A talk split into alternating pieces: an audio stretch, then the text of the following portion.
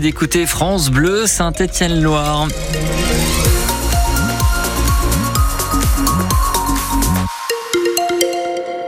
De la fraîcheur, de la grisaille, de la pluie, ça c'est pour ce soir et pour demain. On devra avoir aussi un temps très nuageux. On fait un point complet juste après le journal de Louise Thomas. Bonsoir Louise. Bonsoir tout le monde.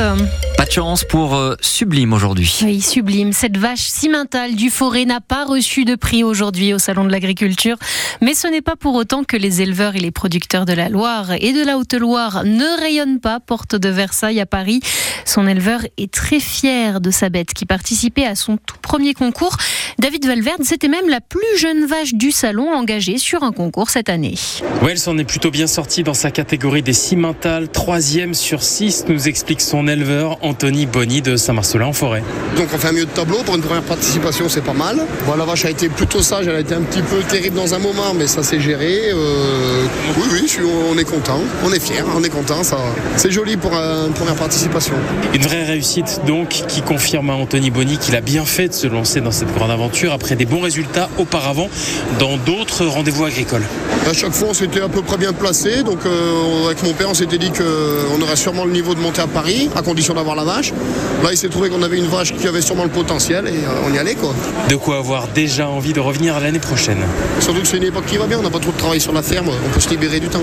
Et maintenant, grande question, qu'est-ce qui va se passer pour Sublime, la star du jour? Bon bah rien, elle, on va la- elle va reprendre sa vie normale, là, elle, est, elle est gestante de- elle est gestante, donc euh, elle va refaire son veau, elle va retourner sa vie quoi.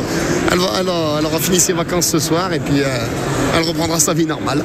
Après les paillettes du salon de l'agriculture, retour à la paille de la ferme de la Lande à Saint-Marcelin en forêt. Un repos bien mérité pour Sublime, la cimentale du forêt. Mais au Salon de l'Agriculture, les vaches servent aussi de porte-drapeau aux revendications des agriculteurs. Cet après-midi, des éleveurs de la Confédération paysanne sont venus avec l'une de leurs bêtes sur le stand de Lactalis. Ce n'était pas pour un concours, mais euh, ils sont venus voir le numéro 1 mondial du lait pour dénoncer les prix qu'ils pratiquent. Et en déplacement aujourd'hui, toujours au Salon de l'Agriculture, Bruno Le Maire est venu annoncer des mesures de trésorerie.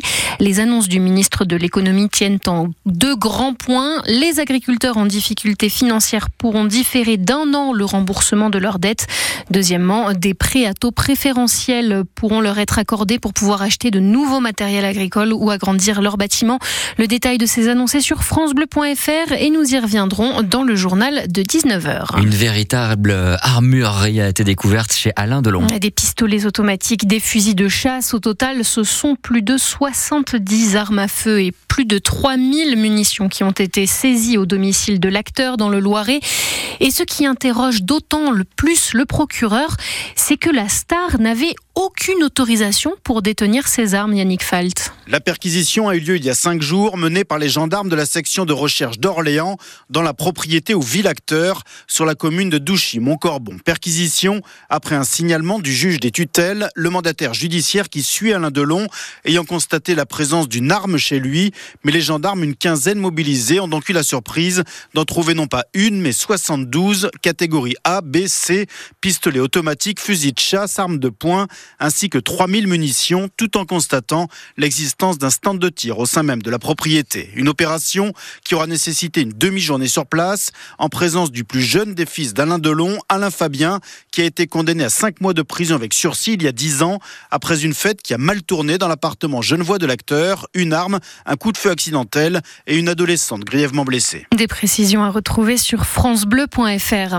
Une voiture a fait une chute dans un ravin sur la commune de Chamalières-sur-Loire. Elle est tombée à pic dans la Loire, juste à côté de Retournac. 26 pompiers sont en train d'intervenir. Route de Roche, soyez assez prudents dans ce secteur.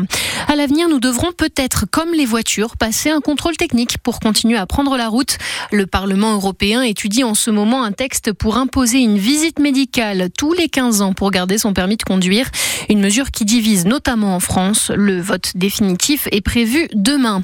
Vous ne trouverez peut-être plus de steak de soja ou d'escalope végétale dans les rayons de vos supermarchés, le gouvernement publie un décret pour interdire l'usage de ces appellations qui rappellent les produits à base de viande. L'exécutif avait déjà tenté le coup il y a deux ans, mais le texte avait été retoqué par le Conseil d'État.